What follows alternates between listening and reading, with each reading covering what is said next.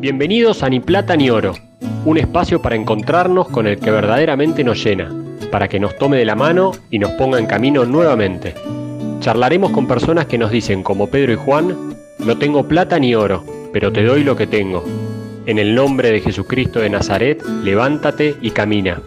Este podcast es a beneficio de los hogares de la parroquia Nuestra Señora del Pilar. Si te gusta, te pedimos que nos ayudes donando a través del link que está en la descripción de cada episodio. Muchas gracias. Arrancamos. Hola a todos, bienvenidos a un nuevo episodio. Hoy tenemos una invitada muy especial. Su nombre es Carola Bachiller. Caro tiene 48 años, está casada, tiene cuatro hijos, es diseñadora gráfica y tiene un emprendimiento en el que diseña y hace lámparas de hierro muy lindas. Y también está estudiando la carrera de counseling ahora. A Caro la conocimos a través de una charla TED que dio el año pasado muy inspiradora, que se llama Sobrevivir para qué. Caro tuvo una experiencia muy, muy dolorosa y muy traumática hace ya 32 años, en el año 1990, en un accidente de auto en el que murieron su hermana María Luz, su abuela, su tío, y ella perdió parte de una pierna. Y fue la única sobreviviente de ese auto un poco de esa experiencia y de, lo que significó esa experiencia en su vida es que queremos conversar con ella hoy. Así que estamos muy contentos de tenerla acá. Gracias, Caro. ¿Cómo estás? Hola, ¿qué tal, chicas? Primero, gracias, Sol y Tere, por invitarme a este espacio. La verdad que es eh, un honor estar acá con ustedes, teniendo esta charla. Muy, muy feliz, muy feliz de, nada, de donde nos lleve nos lleve la charla, tal cual, como decía. Gracias a vos, Caro, por estar con nosotras hoy, por tu generosidad en contar tu, historia y tu testimonio. Un placer, un placer. Caro, y como siempre nos gusta arrancar, nos gustaría que nos cuentes un poco tu historia de fe, cómo conociste a Jesús y cómo, y cómo fue transitando la fe en tu vida. Miren, yo les puedo contar que yo nací en una familia de, fe, sobre todo una mamá de fe, de mucha fe, un papá que acompañaba, que estaba eh, siempre eh, de acuerdo, pero no tan practicante. Fui a un colegio religioso, o sea que para mí la fe siempre fue algo que estuvo en mi vida, pero de un modo como de costadito, como que no, lo, no, lo, no me atravesaba. Eh, nosotros en esa época, cuando yo era chica, uno tomaba la comunión muy chico, te confirmabas muy chico y no, no llegaba a entender bien de qué iba todo, pero Jesús hacía de las suyas y a mí me atraía a través de la música, por ejemplo. Mm. Eso, eso siempre me, me, causa gracia, ¿no? Que Jesús tiene herramientas y utiliza con cada persona unas diferentes. A mí con la música me tenía ahí al pie, entonces yo estaba en el coro y cantaba y, me encantaba. En mi vida la música es un es una compañía, es un sostén enorme. Y así que siempre a través del canto en la misa yo me mantenía cerquita pero nunca fue una fe del corazón, ¿no? Siempre una fe más de la cabeza, de eh, voy a misa o me confieso del castigo, por ahí esa fe que uno le enseñaban más de chico, ¿no? Y así transcurrió mi vida, muchos años, bastante distanciada de, ratos, acercándome cuando estaba desesperada por algo, ¿no? Como que dice Jesús de, de SOS. Sí. Hasta que hace no tantos años, hará unos 6, 7 años, me anoté en un retiro. ¿Por qué me anoté en ese retiro? Porque habíamos tenido una reunión con mis primos, eh, mis primos eh, involucrados, vos contaste solo del accidente, mis primos involucrados en ese accidente, ¿no? Fue una experiencia realmente de otro planeta porque fue una comunión de almas que pudimos tener, en donde cada uno pudo contar, porque hicimos como una ronda de escucharnos. En esta reunión de primos. Ah, en la, reunión, de, primos, claro, ah. claro. En esta reunión de primos que, que, organizamos, hicimos como una escucha entre todos de, a ver, está bien, todos sabemos los que, lo que nos pasó aquella vez, pero, y sabemos cómo estamos hoy, que estamos casados, ta, ta, ta. Pero adentro tuyo, ¿qué pasó todos estos años, no? Wow. Y fue muy loco como una de mis primas, que amo con toda mi alma, Flor, que tiene mi edad, ella fue sin querer guiándolo, ¿no? Con un amor, con una entereza. Y yo cuando terminó, primero estuvimos creo que ocho horas y fue, pero una comunión de almas, realmente, ¿viste? Cuando vivís eso y decís, esto es, Y cuando termina le digo, Flor, ¿qué te fumaste? Para haber hecho esto de esta manera. Y me dice, le digo, no puedo creer lo lindo que lo, que lo fuiste guiando, ¿viste? De una manera tan amorosa, tan sanadora, tan de, seguridad, ¿no? Porque Además esto fue como espontáneo, ¿no? ¿O era propósito? No es que lo habían organizado. No, lo organizamos, ¿eh? No, eso sí, pero espontáneo, ¿cómo salió? Si lo organizamos, juntémonos a ver cómo estamos, ¿viste? Mm, Fue un poco así. Y Flor me dice, ay, que estoy tan bien. Me dijo, le digo, sí, sí, se nota. ¿Qué hiciste? Y me dice, hice un retiro que la verdad me hace estar así como me ves. Entonces dije, yo quiero eso. Quiero estar como estás vos. Y viste que uno siempre dice que eh, aprender las cosas a través de la palabra de alguien es muy lindo, pero cuando vos ves en el otro, eso te atraviesa y eso no se borra, ¿no? Mm. Entonces yo quería de esa misma cosita que mi prima había Así que fue como me, anoté en este retiro y realmente fue el antes y después en mi vida en cuanto a la fe, en mm. cuanto a encontrar a un Jesús vivo al lado mío, tan cerca como yo quiera, porque entendí mm. eso, que está lo cerca que nosotros permitamos. Eh, y eso me hizo un cambio enorme. Primero sentirme amada por él, elegida, mm. cuidada. La verdad que fue una experiencia que me transformó totalmente no, sé cómo explicarlo. Yo en tantos años de religión no experimenté, yo soy una persona muy por ahí sensible, cariñosa, y yo ahí sentí que me atravesó el corazón, que llegó a mi corazón y entendí lo que es buscar a Jesús desde el amor y no desde la desesperación. Porque cuando mm. uno lo busca desde la desesperación, en algún momento esa desesperación se diluye y así se diluye tu mm. vínculo. Pero cuando vos lo encontraste en el amor, te sentiste amada por él y, sentís que lo amás y lo necesitas, eso no se va más. No, tal cual. Y eso es lo que yo experimenté en esos retiros. También tuve la suerte inmensa, que bueno, no es suerte, pero bueno, esas cosas que él hace, que me pidieron un testimonio, ¿no? Y yo nunca me había preparado un testimonio. ¿En otro retiro, como el que vos habías hecho? Pues, claro. después de haber hecho el retiro, en unas preparaciones para otros, es el retiro de Maús, ¿cierto? Exacto, es el retiro de Maús. En unas preparaciones para otro me pidieron un testimonio, ¿no? Entre el grupo de, mujeres que lo preparábamos. Estaba re nerviosa, yo siempre me consideré bastante rebeldona, ¿no? No soy de la que no faltan un camisa, de la que, viste, soy como media, medio a veces que me considero, me considero rebelde. Entonces decía, ¿yo qué tengo para decir? Me sentía muy insegura, ¿no? Y, y decía, no tengo nada. Entonces dije, voy a ir a adoración, a ver qué onda. Y ahí fui con mi música, que siempre está presente y me ayuda, y me senté y dije, yo no sé qué, qué, hago con esto, pero bueno, si vos pensás que yo tengo algo para decir, ayúdame a encontrar las palabras. En el silencio de la adoración aprendí a, dialogar con Jesús, a escucharlo. La verdad que lo experimenté de una manera tan fuerte que me, me sorprendió. Y sobre todo, era para mí, era para mi corazón, era para mi claridad, era para mi sanación. Entonces, preparar ese testimonio, eh, creo que todos tendríamos en la vida alguna vez que preparar un testimonio, aunque no se lo vayas a mostrar a nadie, solamente para recorrer ese camino de, ver a Jesús en tu vida. ¿Qué escuchaste vos en esa oración que Jesús te pedía que dieras a los demás? Si tuvieras que como ponerlo por ahí en una oración. Lo vi en mi vida. Lo vi en mm. cada momento de mi vida lo vi clarísimo y no lo había visto antes, les aseguro que no lo había visto antes. Lo vi en cada, en cada etapa que pasé, estaba. Lo que pasa que, claro, él usa a la gente, a los hombres, mm. nos usa a nosotros de instrumentos. Y lo vi, vi a Jesús en mis amigas, a Jesús en mi familia, a Jesús en cada persona que me sostuvo, que estuvo al lado mío, de una manera, es tanto lo que yo recibí, tanto, de una manera tan desproporcionada, que solamente puede ser algo del cielo, porque es que es, el hombre no es capaz de dar tanto solo. Mm. No sé, me dio esa sensación y, pude armar mi historia y llenar el rompecabezas con, él, en cada partecita de mi historia.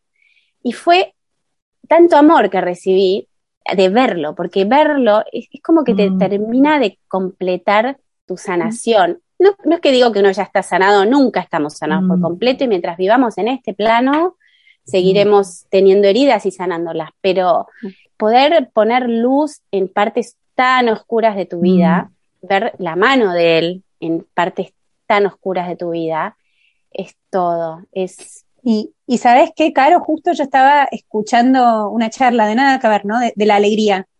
Y en la charla se hablaba de que había dos tipos de alegría. Uno es el gozo, ¿no? Que uno siente o que se ve. Y otro que me, me llamó la atención es la memoria agradecida. Mm, qué lindo. Y eso me encantó, porque es un poco lo que vos estás diciendo. Cuando uno mira para atrás y hace, que es un típico ejercicio de algunos retiros, ¿no? De hacer como una línea de tiempo y de ir poniendo los momentos importantes de la vida y después tratar de ver de qué forma estuvo Dios presente en cada uno, ¿no? Pero cuando uno mira, lo ve, tenés eso, tenés memoria agradecida y te llena como de alegría, ¿no? no, y no, se te va más. Te sentís amado por Jesús. Y es muy fuerte sentirte elegida y amada, que no estuviste sola, que nunca estuviste sola. Y también en, en los momentos de, dolor o de tristeza sirve mucho acordarse de eso, de mirar para atrás y, tener memoria agradecida, como que te da, te da fuerzas, o por lo menos a mí me da fuerzas. Sí, sí, sí. Eh, te sostiene.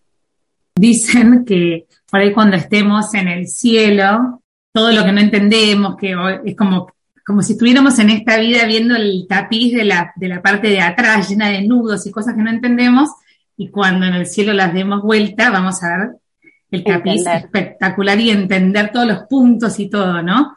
Pero qué lindo. Acá vemos los nudos y no entendemos, queremos entender y cuando uno aprende a, dejar de tratar de entender, no es fácil, ¿eh? Yo digo, esto, esto es un camino de, de, mm. todos los días, porque tener a Jesús en tu vida es diario, es, es un ejercicio diario. Eh, es un ejercicio diario de, de reconocerlo, ¿no? De reconocerlo en nuestra vida, de reconocerlo en el otro, de verlo, ¿no?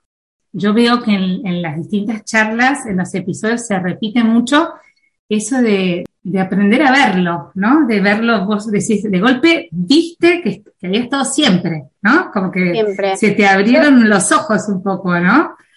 Eh, para mí es como un hilo que está. Y, y, depende de vos cuánto tenses ese hilo, cuánto te acerques, es más cerca o más lejos, nosotros guiamos eso.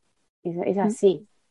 Claro, y a vos te pasó algo muy difícil, o sea, me, me, impresiona que esto de este retiro y esto que estás contando es de hace muy poquito tiempo, sí. ¿no? Qué sé yo, tendrías 40 años más o menos. Sí, sí, totalmente.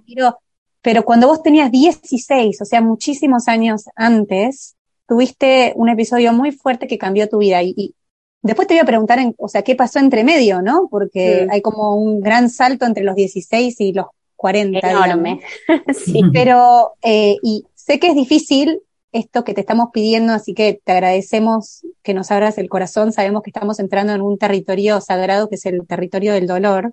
Sí. Pero queríamos que nos llevaras a, a ese día, ese 11 de febrero de 1990, que nos cuentes Tal eh, cual. qué pasó. Mira, nosotros habíamos ido a pasar un fin de semana a Miramar eh, a la casa de mis primos. En realidad yo, mi hermana, María Luz, que era dos años mayor que yo, y yo ya estábamos ahí en la, con mis primas y mis primos. Y mi, mi, mamá viajó, mi abuela viajó y otros tíos. O sea que fue un fin de semana de reunión familiar en Miramar, ¿no? Así que fue un fin de semana realmente lindísimo de, de, de familia. Y cuando volvíamos, volvíamos en dos autos, eh, en uno iba yo con mi tío y mi abuela y mi hermana, y en otro iba mamá con otro hermano, mi hermano más chiquito, en caravana, pero con varios kilómetros de diferencia. Íbamos por la ruta 2, cuando la ruta 2 era mm, mano y contramano, y chocamos de frente con, con, otro auto. La verdad que eh, es una experiencia tan rara, yo todo el tiempo estuve consciente, nunca perdí el, conocimiento. O sea que yo iba mirando, me acuerdo perfecto, iba mirando el atardecer, se estaba poniendo el sol a mi izquierda y yo iba mirándolo porque Flor, mi prima, cuando nos subimos al auto me dice, Caro, mira el sol por última vez. Esto por esto de que nos íbamos a la mm, ciudad. Entonces yo iba mirando el sol y en ese instante fue. Y la verdad que es una sensación, a veces uno lo ve en las películas y se acerca bastante, pero esta cosa de, de la desesperación, de los gritos, de, del ruido, del caos, ¿no? Mm. Y de golpe el silencio más horrible, más es un silencio que te vuelve ensordecedor, te podría decir. Mm. Y la verdad que fue, fue muy duro. Yo quedé atrapada dentro del auto y estaba mi abuela y mi tío en el auto también, los dos habían fallecido, y mi hermana salió disparada, eh, despedida. Así que yo no la veía. Y, pero yo, yo era una chica, no sé cómo explicarles, tan temerosa. Era, era como, era miedosa. Entonces ya vivir esa experiencia en, en mi persona era imposible de pensar. Pero realmente estuve tranquila. Ah, un poco es el shock, ¿no? Que, que, uno tiene, pero estaba tan tranquila. Empecé a rezar ese día, a esa hora, y yo creo que no, no dejé de rezar hasta, no sé, yo me despertaba y me, me, y me dormía en distintos lugares, me trasladaban, y yo cada vez que me despertaba rezaba. Era como, me, me funcionaba como un mantra, como eso que te mantiene viva, que, te conecta con el pulso de la vida, que eso yo es algo que aprendí, como el dolor de parto, que o te pones en contra del dolor y la pasas pésimo o acompañas el dolor, ¿no? Yo, a mí rezar me acompañó en toda esa noche, en todo lo que me tocó vivir. Me dio calma y me dio vida, mm. pulso de vida.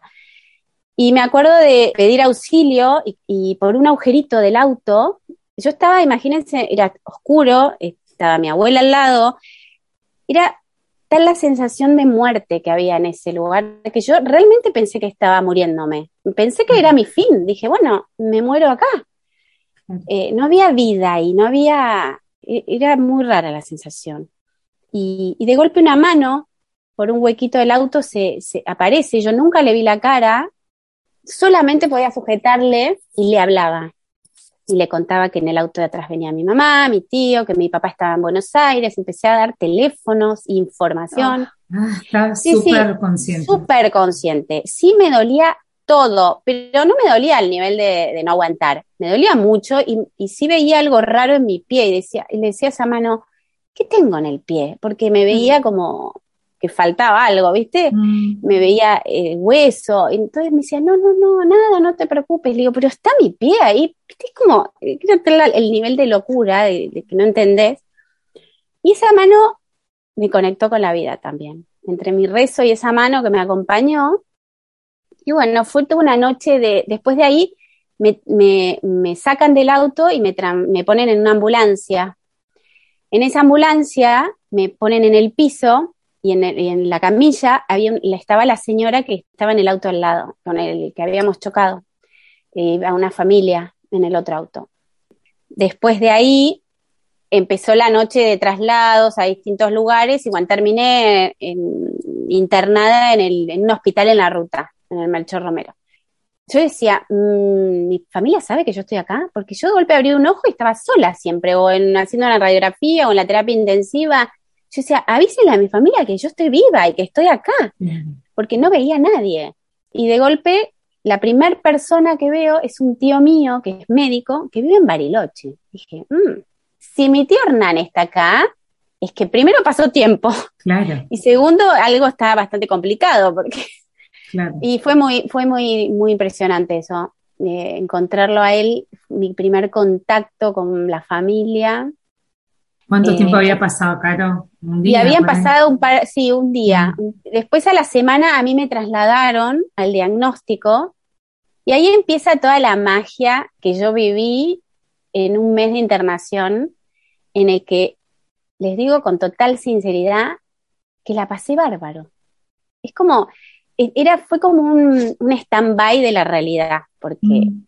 Pero ahí vos no sabías todavía Todavía no. Cuando a mí me trasladan al cuando a mí me trasladan al diagnóstico, yo sí sabía de mi tío y de mi abuela, porque los vi, estaban en el auto. Claro, claro. No sabía nada de mi hermana y yo preguntaba todo el tiempo por ella. Y me decían, no, no te preocupes, pero esa, esa cosa que no te terminan de contar, es como que tu alma ya lo sabe. Sí, no quieres seguir preguntando tanto por ahí, ¿no? Sí, viste que decís, ¿cómo no? Lo mismo, yo no me miraba el cuerpo. Yo tenía tanto dolor que no aguantaba ni las sábanas. A mí me ponían una estructura para que la sábana no me tocara la piel. Era tal el dolor que no, no aguantaba eso. y jamás levanté la mirada para verme, ¿viste? Esas cosas que decís, qué raro, no sé. Y pasaron unos días, me vino a ver un psicólogo que después mamá me contó que querían ver si yo estaba preparada para que me dieran las, noticias que me tenían que dar. Y, bueno, y así fue como entraron a la habitación mis papás y me dijeron eh, que había muerto mi abuela, mi tío, que había muerto María Luz y que yo había perdido una pierna desde el pie, digamos, entre la rodilla y el tobillo. La verdad que fue un momento bomba, ¿viste? Cuando no sabes, eh, era tanto que no sabes por dónde empezar a llorar, a tal punto que fue, fue realmente muy fuerte. Em, obviamente que para ellos mis papás estaban destrozados. Pensá que mi mamá se perdió a su hija, a su mamá y a su hermano. Y mi amputación, que también, viste, para ellos era muy dolorosa. Fue tremendo, fue muchísimo, muchísimo para ellos, para todos. Pero a mí lo que más me pesaba era mi hermana, por supuesto. Eh, eh, era un shock. Era mi hermana dos años mayor que yo, con la que compartía la habitación. Mi hermana, viste, no, no, no podía, no, no podía creerlo. Fue muy, fue muy difícil pero a la vez estuvimos tan sostenidos, tan sostenidos. La habitación era un descontrol de gente. Ya, ya, no, ya no había ni horario de visita, ya los médicos se habían dado por vencidos con nosotros había gente hasta, esto me lo contaban después, ¿no? En la escalera, en el pasillo, abajo, adentro de la habitación, venían con música, con guitarra, con grabadores, con cassettes, que se usaban en esa época. En la época sí. Con comida, con chocolatitos, con cartitas. Era una fiesta, realmente. A mí me sostuvieron con tanto amor, con tanta diversión. Me reía, la pasaba bien, o sea, mm. todo lo otro estaba al costadito, como, era como un momento de juntar fuerzas, ¿no? De, como, esas son las cosas que yo veo de la mano mm. de Dios, que te llena, llena, llena, para que después, porque lo difícil era volver a casa y empezar tu vida, esto era como un, un, spa, un spa de llenarte de amor. siempre dicen, ¿no? Que cuando uno atraviesa un momento difícil, generalmente, bueno, que Dios te da gracia antes para poder sobrellevarlo. Aunque uno no lo vea, pero que sí, que Dios no te deja solo, te, te va a dar la gracia para poder. Eh, Totalmente. Y esto era como una, especie de eso, de hasta de llenarte de fuerzas, pero un poco como que no caías también, ¿o no? No, no, caía. No, no, no. El shock queda, te diré, bastante. No, no caía. No tenía ni sospechas. como vos decís, que estaba ahí al costado. O sea, no. Totalmente. Y así viví bastantes añitos, te digo.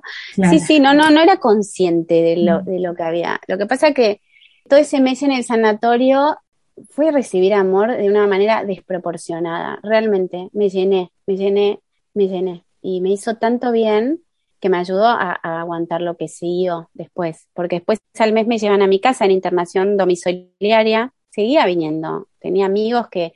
Yo tenía 16 años. Cuando mm. mi hijo mayor cumplió 16, dije, qué chiquita que era. Yo me imaginaba, yo me veía enorme. Cuando mi hijo Teo cumplió 16, me impresionó tanto pensar en mis amigos, en mis amigos que dejaban de ir a bailar, que dejaban de salir para acompañarme a mí a tenerme la mano en la cama un viernes a la noche a mirar la tele. ¿Entendés? Eso para mí era ir sumando más, ¿entendés? Y, por eso eso lo vi de grande, decís, ¿cuánto que recibí? O sea, y, y esta memoria, como decías Tere antes, el recordarlo, le das más valor todavía. Es, es como que no terminas de, dejar de recibir. Si uno mm. pone la mirada ahí, va sumando, sumando. Y, y aunque hayan pasado 30 años, hoy me, me, suma hoy. Me suma lo que yo soy hoy, porque yo sé que hoy soy gracias a cada una de esas personas, a cada uno, que algunos por ahí no los vi nunca más. Otros por ahí fueron muy importantes en mi vida en ese momento. Mi sostén, gente que, que me hizo sentir completa, aún sin una pierna, porque para una chica a los 16 que está pendiente si tiene un rollito de más y si tiene la zapatilla que está de moda, imagínate que te falte una pierna. Yo pensé que me iba a quedar sola para toda la vida. Dije, ¿quién me va a querer así? Si no me quería ni yo, imagínate. Eh, me costó un montón. Lo que pasa es que toda esa parte vino después, porque era tal el sufrimiento de mis papás, de la falta de mi hermana, de, en toda la familia, Que imagínate quejarme porque me falta una pierna. O sea, ¿en qué momento de la agenda entra ese dolor? Mía, la mía entró años, muchos años después. Vos sentías que no podías quejarte por eso. No me podía. Que era muy chiquito como para. total, aparte de sobrevivir, que te callate la boca y seguí viviendo, ¿viste? Eh, mm. un poco, uno, yo tenía esa creencia un poco también. ¿Cómo me voy a quejar? Y, Caro, cuando leía acerca de lo que te pasó a vos, me empecé a acordar de un montón de gente que yo conozco, ¿no? Que perdieron gente en accidentes de auto, porque es una de las causas de muerte, lamentablemente, de las mayores causas de muerte, ¿no? Que hay, por lo menos en Argentina. Y pensaba, ¿no? Pensaba en una persona que estaba recién casada, estoy pensando en un hijo, estoy pensando en un padre que dejó hijos, estoy pensando en, personas concretas, ¿no? Y como que eh, una primera pregunta que, que me imagino que te habrás preguntado vos y que se preguntarán ellos también es, ¿por qué? ¿Por qué pasó eso? ¿Por qué Dios permitió eso? ¿Por qué se murió esta persona que tenía tanto más para dar, que era tan necesario, lo que sea? ¿Por qué sobreviví yo? Mm. Y un montón de preguntas. ¿Vos te preguntaste todo eso o, o qué reflexionaste acerca de todo eso? Mira, yo nada de todo eso en ese primer momento, nada. Yo me dediqué a mirar para adelante, de verdad. Para mí mi, mi, mi supervivencia era mirar para adelante. No, no, no tenía ni la edad en ese momento, ni la madurez yo. Yo, por ahí otra persona sí, ¿eh? Yo no tenía la madurez emocional para entender lo que me había pasado y en ese momento lo que más me importaba era que mis papás se vuelvan a reír. Yo estaba, mm. y mi hermano, que tenía 10 años, era muy chiquito.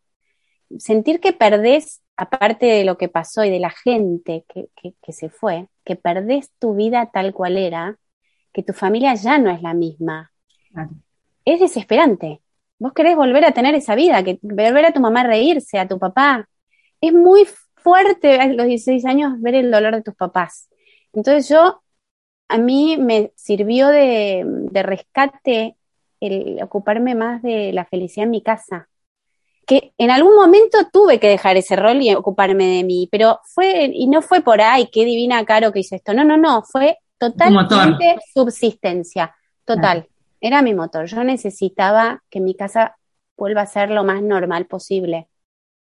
Entonces, por eso te digo que no me preguntaba nada, no había espacio para las preguntas. Sí, cuando fui creciendo, cuando me casé, cuando fui mamá, ahí todas cuando una amiga mía perdió a su hijo en un accidente, que era compañero de mi hijo J, en primer grado, ahí creí que me moría, porque no podía respirar del dolor que sentía. Y digo, ¿cómo puede ser? Porque no es mi hijo, es el hijo de mi amiga. Y ahí me di cuenta que se me había abierto una cajita, me abrieron la tapa de, de todo eso que yo necesité guardar durante años para poder avanzar. Claro. Entonces ahí empezaron mis preguntas, todas juntas, todas revueltas y todas agotadoras eh, mm. y llenas de angustia. La verdad que fue muy, muy doloroso en ese momento.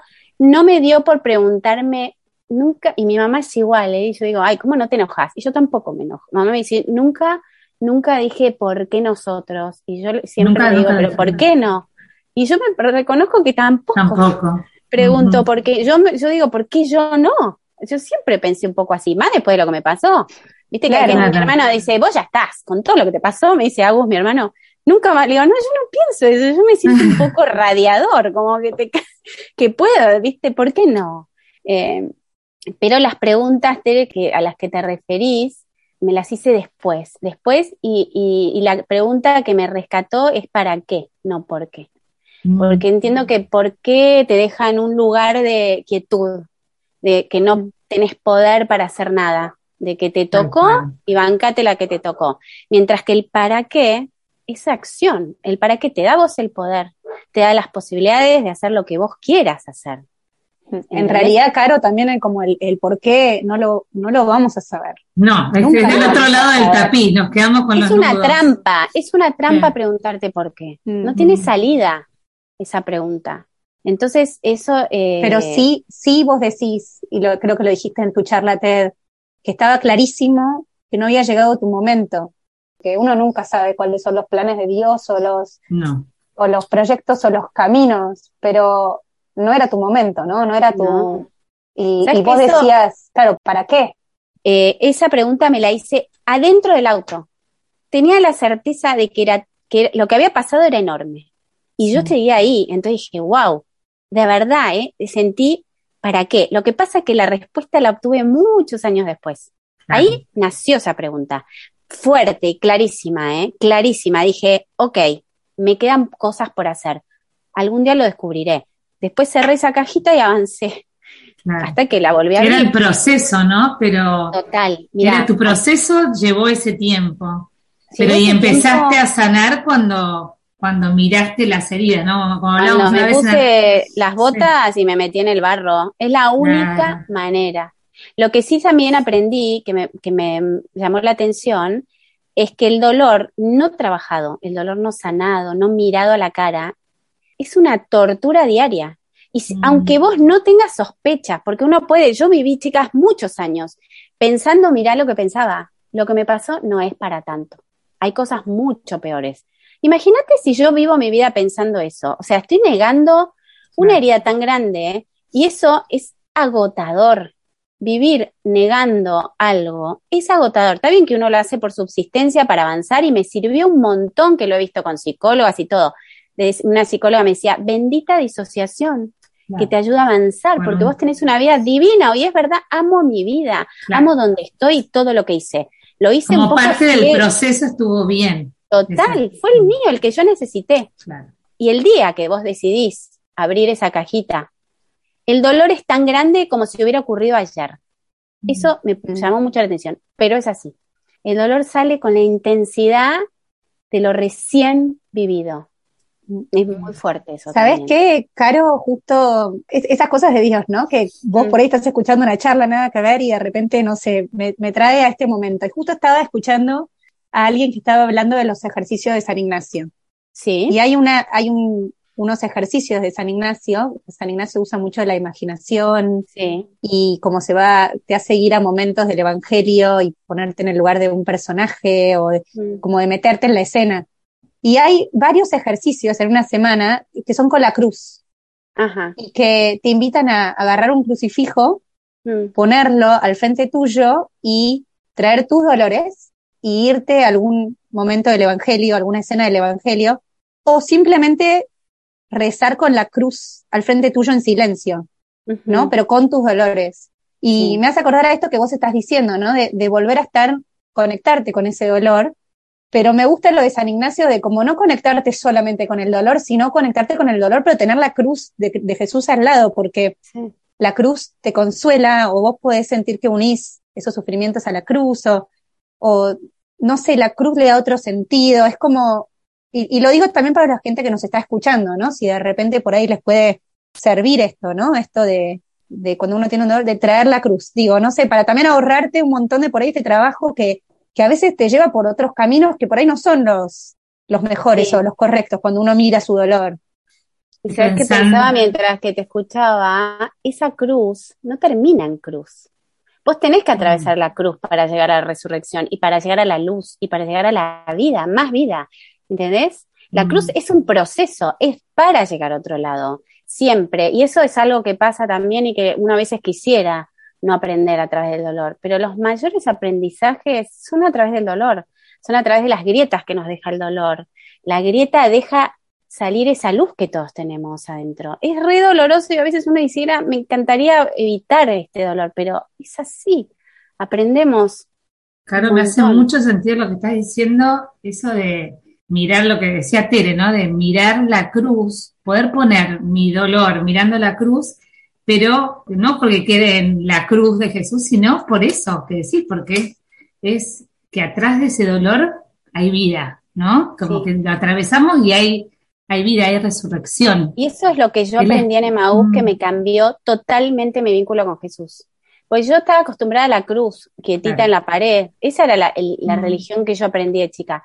Yo en Emaús lo bajé a Jesús de la cruz y entendí que Él me quiere, contenta, alegre, divertida, que está conmigo, que no me va a evitar las cosas, pero me va a ayudar a cargarlas. ¿Entendés? Entonces, yo cuando me tocó preparar un retiro, tuve seis meses la bendición de sentir que viajaba con Jesús al lado mío donde iba. ¿Viste? Porque ahí, ahí te das cuenta que tenés ese poder inmenso de traerlo lo más cerca que vos desees. Mm. Yo me subí al auto y ya hablaba con Jesús y le decía, bueno, ayúdame con esto. Y cuanto más le das, él más te da. Yo lo viví, lo experimenté. Y después cuando terminás esa experiencia que era en un tiempo acotado, con un objetivo, después te vas achanchando. Y digo, ¿por qué uno se achancha? ¿Entendés? Porque mm. la vida te, te vive y seguís. Pero si uno se detiene y lo trae Jesús a su vida, en cada cosa, Él te responde, te da señales. Yo amo las señales. Mi vida tiene sentido con las señales que mm. Jesús nos da. Hay que abrir la mirada para encontrarlas. Y como dice esa frase de Albert Einstein que me encanta, ¿cómo vivís tu vida así como si nada fuera un milagro o como si todo fuera un milagro? Todo es un milagro. Y nos pasan cosas que increíbles, que si no estamos atentos con la mirada, se nos pasan por adelante y no las vemos. Claro, yo quiero, quiero traer una, ¿no? Y justo lo charlábamos antes de que empezara este podcast, que, que fue que hace mucho tiempo que te queríamos entrevistar habíamos mm. escuchado tu charla, sabíamos de vos y a veces pasa con, con la gente que vamos a entrevistar que es como que están ahí y de repente sentimos que es el momento justo para llamar a alguien. Y eso nos pasó con vos, que te llamamos la semana pasada. Sí. Y justo, no sé si el día antes de que te llamáramos o el día que te llamáramos, pasó algo muy importante y que a mí me hizo admirar y decir lo que son los tiempos de Dios, cómo todo está pensado porque nuestra charla no sería la misma si no, te hubiera pasado algo la semana pasada. Y perdóname que te voy a llevar de nuevo al accidente para que nos cuentes un poco esta otra parte de la historia. Dale, dale, yo sé, yo sé a dónde vas y estoy feliz igual que ustedes y maravillada de que es, es lo que dije recién, las señales, los milagros, que son mucho más, a ver, Dios es tan creativo, tanto más, o sea, la vida es mucho más mágica de lo que nos imaginamos y es una frase que yo, con la que yo vivo y es tan lindo vivir así. Yo les comentaba hace un rato, eh, cuando a mí me sacan del auto, me ponen en la ambulancia, compartiendo la ambulancia con una señora del otro auto. Y la señora estaba desesperada y gritaba y lloraba y lloraba. Y a mí me daba tanta pena verla tan mal que le decía, señora, rece. Y yo rezaba a Dios te salve María, Dios te salve, así sin parar, como un continuo. Y después Nunca más supe nada de ella. Pero nunca, la vi. nunca. Yo estaba. Es muy loco porque yo tenía su voz grabada, su llanto mm. grabado, su desesperación grabada, pero nunca, es muy loco porque nunca giré la cabeza para verla y estaba al lado mío. Y tampoco sabes cómo estaba. No. De físicamente o. Nada, no sabía nada de ella.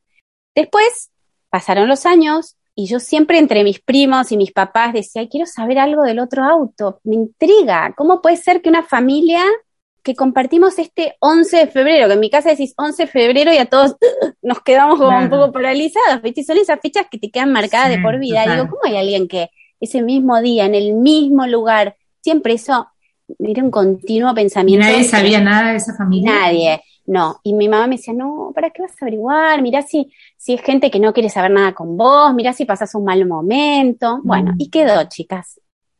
Pero acá viene algo que a mí me impresiona. Cuando hay algo que es para nosotros, que lo necesitamos y que Jesús sabe que está bueno para nosotros, Él hace todo, hace hasta lo inimaginable para que ocurra. Porque yo no sabía lo mucho que necesitaba ese encuentro hasta que ocurrió. Me di cuenta lo importante y lo que lo necesitaba.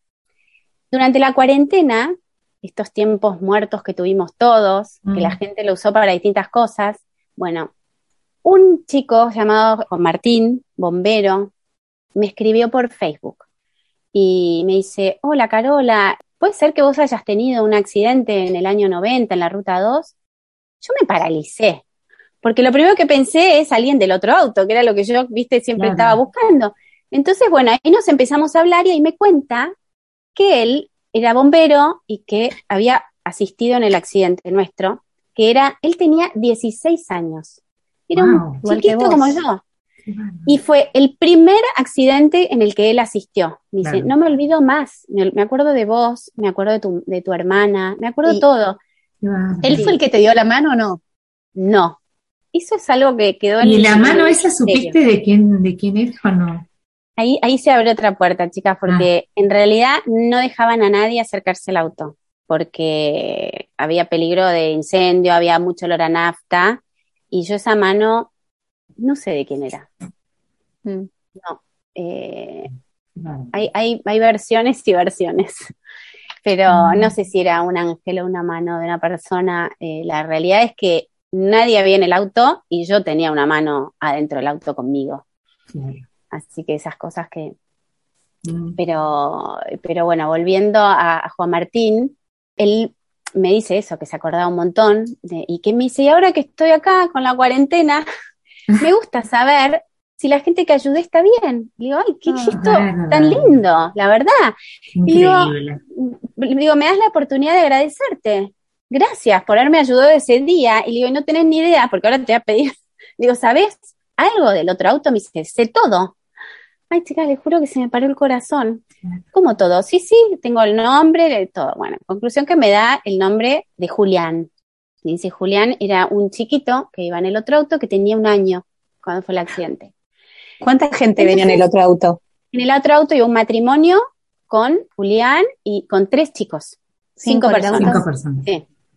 Cuando me da el nombre de Julián, me acuerdo una tarde, era domingo, día de invierno, me puse en Facebook a buscarlo. No, no, no le puedo explicar lo que sentí.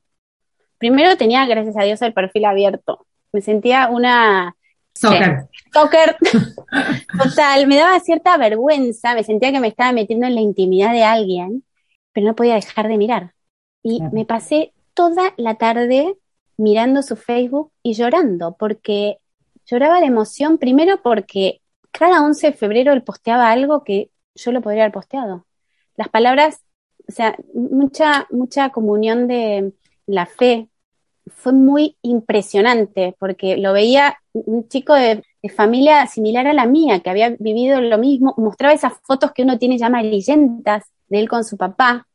Cuando miraba su Facebook y veía cada posteo de los 11 de febrero, la verdad que se me rompió el corazón y no, y no podía creer sentirme tan afín a alguien. Eso sentía. ¿Cómo puedo sentir esta afinidad con alguien sin conocerlo, no? comprendía su corazón, comprendía cada palabra que escribía, porque era mía, ¿entendés?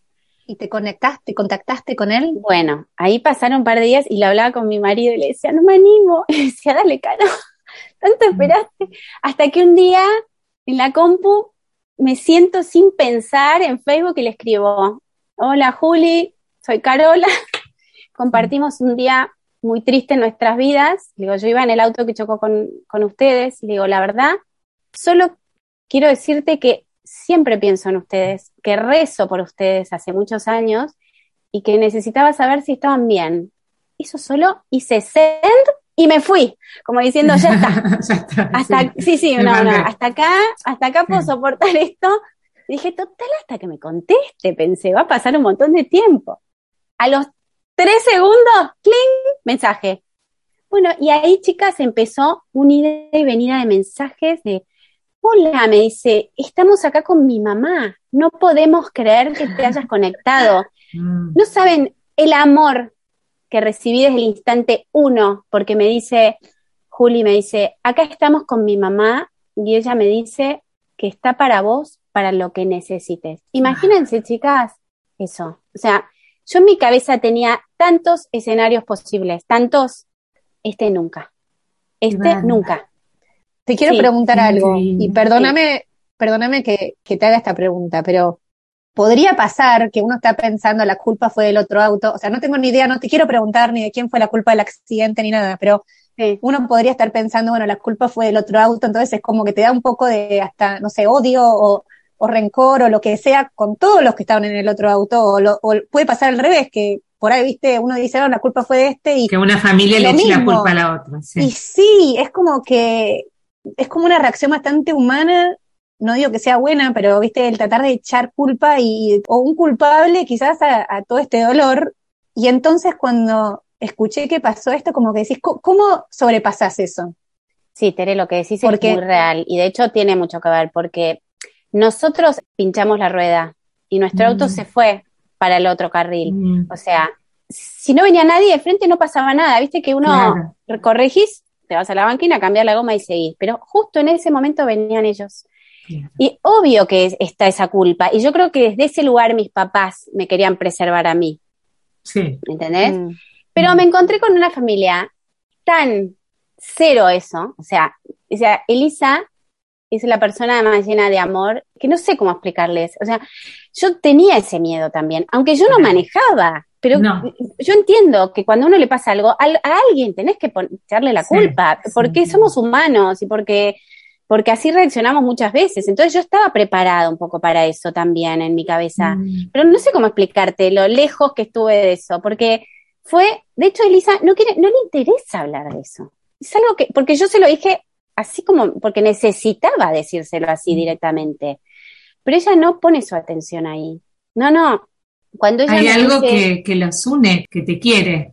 Total, ella me dijo eso, mm. Sol, me dice, un hilo de amor nos une. Imagínate una señora que yo le aparezco por Facebook y, te dice eso en el minuto dos de conocerte. Digo, esto es, esto es, esto es del cielo, chicas. Pero, Caro, vos le dijiste perdón, aunque yo no estaba manejando, por ejemplo? No, no, no, no ah, fue necesario decirle perdón, porque ella jamás sintió, no, ¿sabes qué no?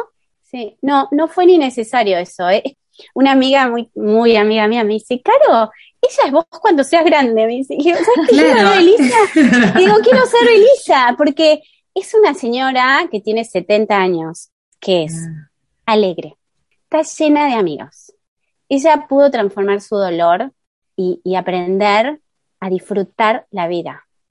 Ella me manda canciones de Drexler, divinas. Me dice, Caro, esta canción es nuestra, mira, a mí que me encanta la música, ¿entendés? No sé, ella es, aparte, es súper moderna en sus pensamientos, porque es, no tiene un pensamiento rígido, es, es flexible, piensa cosas, ¿viste? Podemos hablar de un montón de cosas. Eh, Como si se encontraron en la misma sintonía las dos, ¿no? La sintonía del amor y de, y de haber sanado, ¿no? Y con ganas de sanar. Y... y contanos un poco, o sea, cómo es la historia del otro auto. Que fueron ellos dos los que sobrevivieron. Ellos iba Elisa con su marido y tres hijos. Y, y se murió el marido y dos hijos. Yo cuando eso me lo contó Juli en el primer mensaje, casi me muero porque yo sabía que había sido bravo para ellos, pero no me imaginé nunca tanto. Y la verdad que a mí, esto de que, que cuando fui mamá por primera vez me conecté mucho con esa señora que no conocía, con el dolor de esa mamá, después saber que perdió dos hijos y un marido, no, no, me, me, me, costó un montón esa información, ¿eh? me, dolió muchísimo, mm. muchísimo. Y, y, la verdad que fue, fue difícil de asimilar. Y Juli, Juli que tenía un año, no saben lo que es Juli. Juli es un amor, es cariñoso, eh, me escribe, Caro, ¿cómo estás? ¿Cómo están los chicos? Eh, cuídate, es atento, es... No, no, yo les digo, ¿cómo uno puede querer a alguien? Yo no los conocía todavía, esto fue, tuvimos, como nos agarró la cuarentena, y ellos viven en Monte Grande, y yo estoy eh, más por la zona de Tigre, pero con la cuarentena fue imposible encontrarnos. Y, bueno, pasó el tiempo, pasó el tiempo y finalmente, por eso, eh, Tere, que vos comentabas al principio, y Sol, de los tiempos de Dios son perfectos, porque el jueves este pasadito, hoy estamos a martes, Hace menos de una semana. Hace menos de una semana, cuando empecé a hablar con Sol para tener esta charla, se concretó, ahí eh, quedé con Elisa en ir a su casa. No saben los nervios que tenía, porque yo con Elisa y Julián desde hace dos años, acá Juli sabe más las fechas, a Juli no se le pasan las fechas, me manda aniversario de que nos conocimos. Esto es, además, estamos hablando de 32 años después. 32 años después, exacto, 32. ¿Viste? Los tiempos no se puede creer. Entonces, cuando... ¿Cómo fue el encuentro ese que decís? El, fue el jueves pasado, Fui después de almuerzo, me fui para allá, fui sola, le dije a mi marido, quiero ir sola, necesito, me dice, no, no, lo que vos necesites, por supuesto. Y, fue, no sé cómo explicar, a lo que les decía antes que me olvidé, yo eh, con ellos tengo contacto desde el primero de mayo del 2020 y tenemos un contacto semanal, te diría. Nos escribimos, nos mandamos canciones, nos mandamos podcasts, nos mandamos, mira este libro, como que tenemos así como una fluidez de, bastante linda, ¿no? De cosas que nos gustan, nos las compartimos y qué sé yo. Y siempre deseando ese abrazo, ¿no? Deseando, deseando encontrarnos. Y sabiendo y confiando, porque Elisa es una señora de mucha fe, de una fe impresionante. Y, y hay que tener fe para vivir la vida como ella la vive, habiendo tenido tantas pérdidas. Así que así fue el jueves que partí para ahí, para Monte Grande. Llegué y estaban esperándome en la puerta, en la, viven en una casa, a la calle, y estaban esperándome afuera, y fue como si los conociera de toda la vida. No fue, o sea, no sé cómo explicar, ni, ni incomodidad, ni timidez, ni vergüenza. Era algo tan esperado por los tres, tan esperado, que fue un abrazo. Primero me abracé con Elisa, no sé cuánto duró el abrazo, chicas, no sé, mucho, no nos podíamos despegar, una conexión, un amor. Yo no tengo dudas que Jesús estaba en ese abrazo, abrazándonos y diciendo, esto es para ustedes, porque fue un regalo tan grande para nosotros, tan grande, tan grande. Después me abracé con Juli y ahí nos quedamos toda la tarde, me quedé como cuatro horas charlando sin parar y podemos hablar de todo, ¿viste? Del accidente, de lo de después, de cómo vivimos la vida, de las cosas que nos pasaron y nos reímos, porque no podemos creer cómo un bombero aparece 32 años después y nos hace el encuentro, ¿entendés?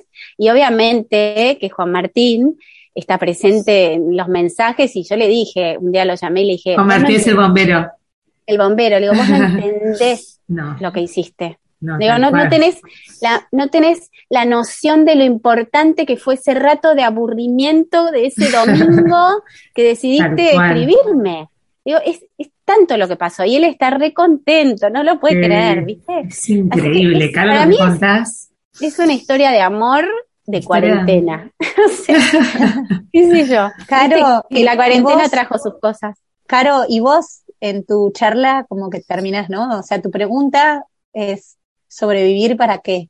Sí. Y, y quería preguntarte, vos algo dijiste ahí en la charla TED, no sé si si ahora después de este retiro de Maús o después de este encuentro cambió algo, o sea, sobrevivir para qué, te quiero preguntar hoy. Mira, antes de responderte te uno dos cosas muy importantes. Por un lado, yo fui una buscadora toda mi vida de paz, porque viví muchos años sin paz. La, la paz que no tenés cuando no podés elaborar un duelo, una pérdida, ¿no? Y busqué, chicas, hice de todo, de todo lo que me decían, talleres que te puedas imaginar, eh, procesos terapéuticos, todo. De grande recién, ¿eh? No, no, porque hubo un tiempo, Tere, que vos me preguntaste, te voy a preguntar qué pasa en el medio, bueno, te contesto, nada. Viví, fui mamá, o sea, de una vida súper linda. Sin estar conectada con esa herida que decía. Totalmente. Fue un montón y súper lindo, porque no es que fui un infeliz. pero siempre tenía un dejo de que me falta paz. Y es muy pesado vivir sin eso. Vivir sin mm. paz es muy pesado. A veces se te hace muy cuesta arriba.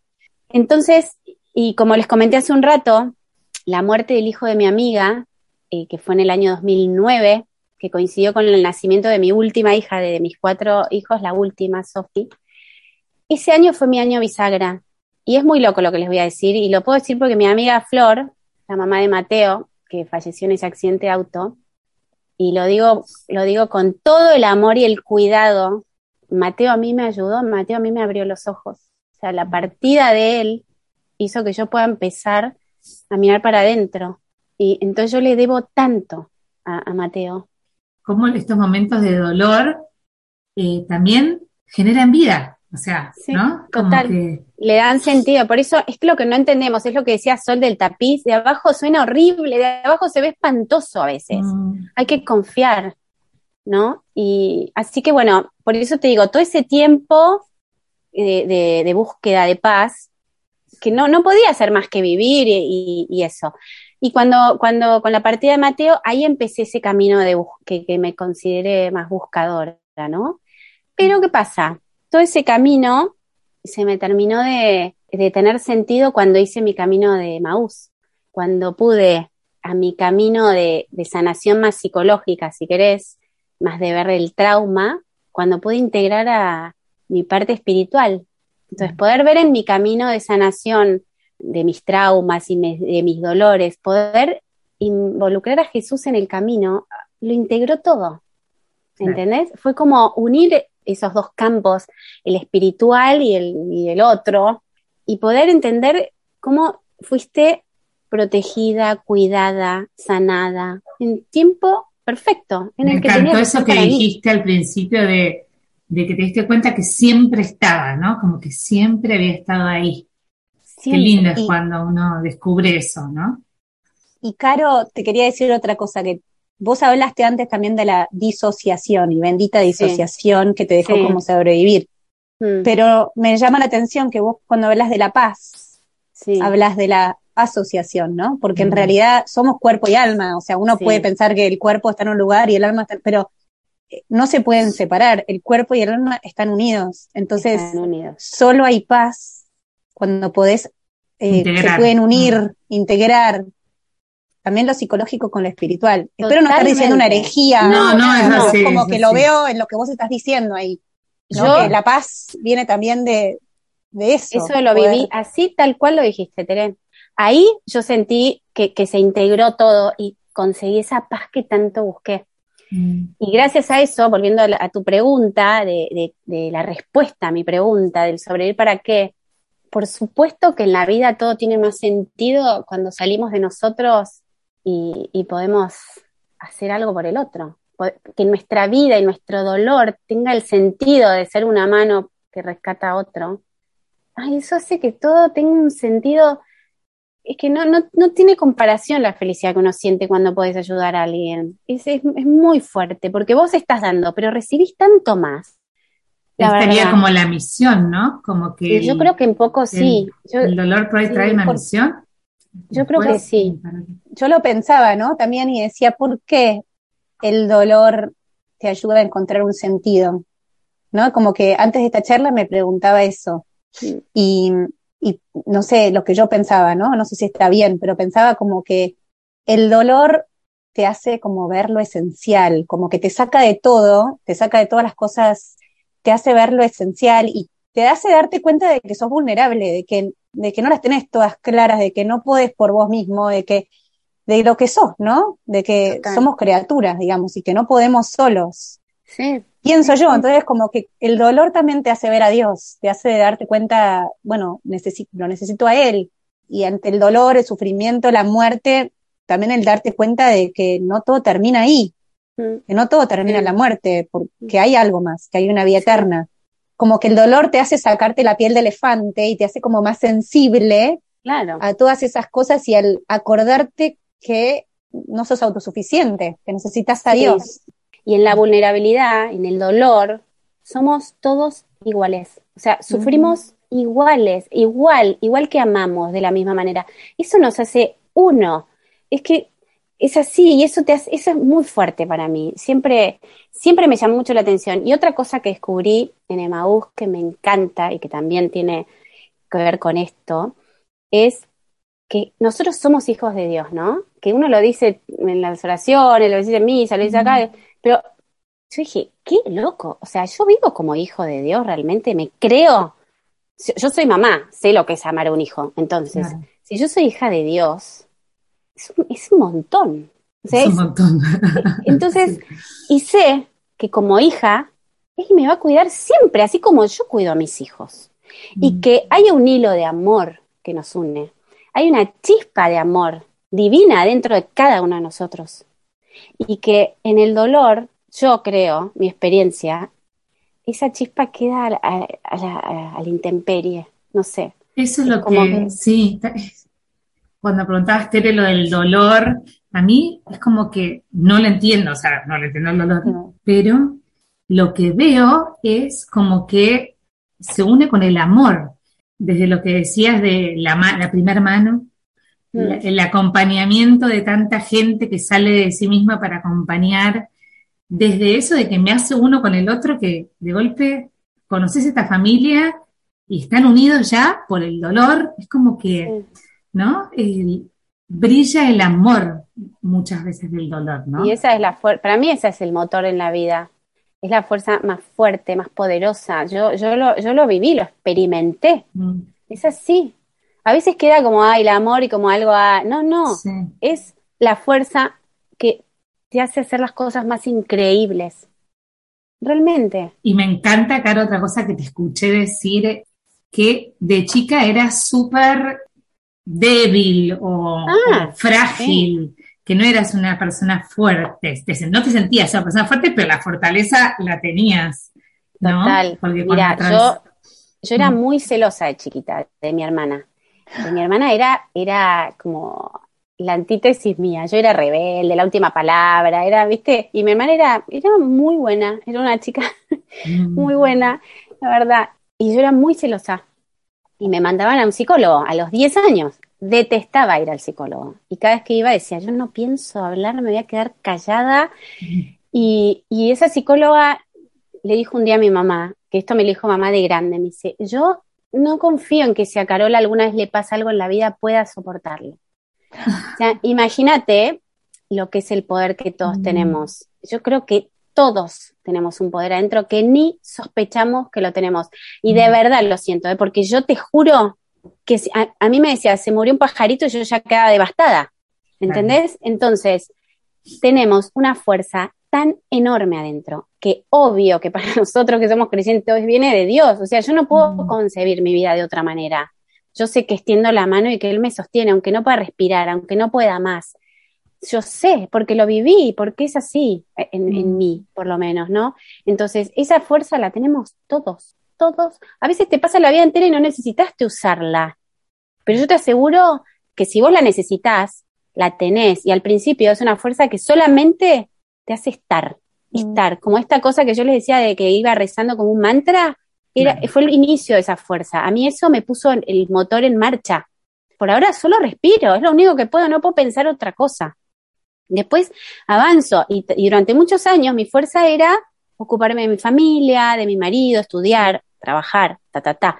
Era lo que podía yo y mi alma en ese momento. También confío en que los tiempos de cada uno son los tiempos que tienen que ser, hasta que llegó el día en que me tocó profundizar. Y, ahí fue eh, donde empezó mi camino también de sanación. Caro, como última pregunta, quería preguntarte, ¿cómo es esa paz que ahora sentís? Mira, no te creas que es una paz que queda eh, eh, de, por, de por vida, inmóvil, es una paz que se elabora todos los días, todos los días. Es una paz que, yo no tuve durante mucho tiempo, es, a mí me costaba respirar. No sé, vi esta cosa de la angustia de decir, está todo bien, pero ¿por qué me faltan siempre un poquito más, no? Y es esa, es la respiración profunda, sabiendo que estás donde tenés que estar, que confías, que sabes que no manejas nada, que mm. soltás el control, cuando vos podés vivir de esa manera, eso te da paz. Lo que pasa es que a veces nos cuesta, porque cuando nos pasan cosas en la vida que... Pero porque el control está, no porque está en el aire el control, pero porque el control lo tiene alguien más grande que vos. Totalmente. Para mí sí.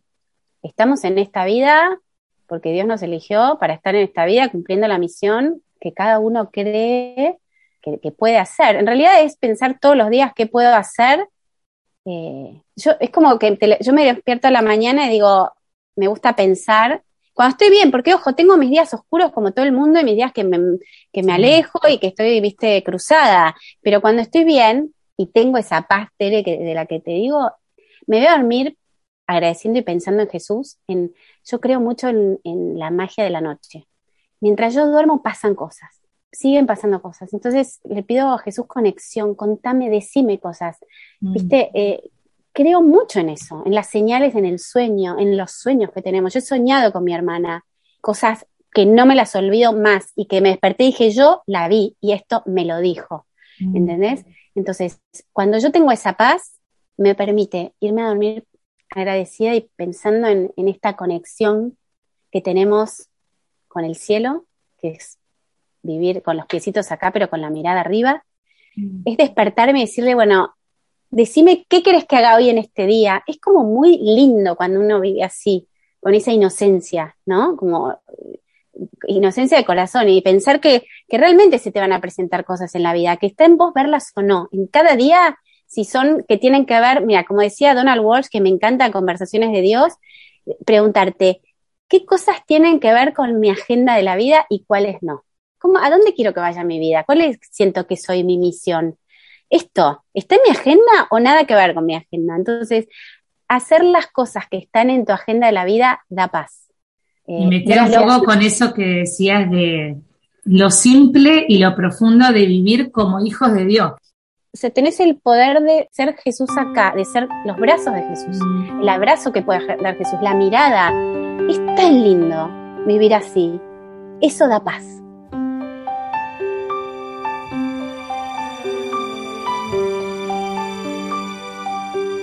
Te veo en los momentos de dolor, te veo en la noche, cuando en la vida se apaga el sol, te veo en la luz, te veo en la sonrisa y el amor, te veo en mis sueños veo tu mano guiándome. Siempre estás tú. Siento tu abrazo, tu expresión. Eres tan fiel y no hay razón que me haga dudar de tu corazón. Siento tu mano sobre mí Siento tu amor y puedo oír tus palabras y tu voz. Siempre eres fiel.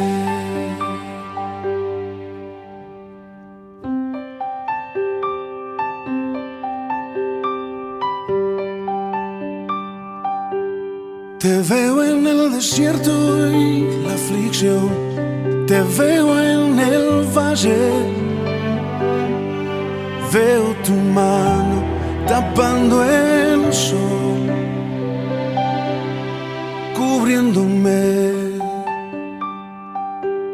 Te veo en cada paso que yo doy, te veo en mis planes. Veo tu mano guiándome. Siempre eres fiel. Siento tu abrazo, tu expresión. Eres tan fiel y no hay razón que me haga dudar de tu corazón. Siento tu mano sobre mí, siento tu amor y puedo oír tus palabras y tu voz siempre eres fiel. Siento tu abrazo, tu expresión, eres tan fiel y no hay razón que me haga dudar de tu corazón.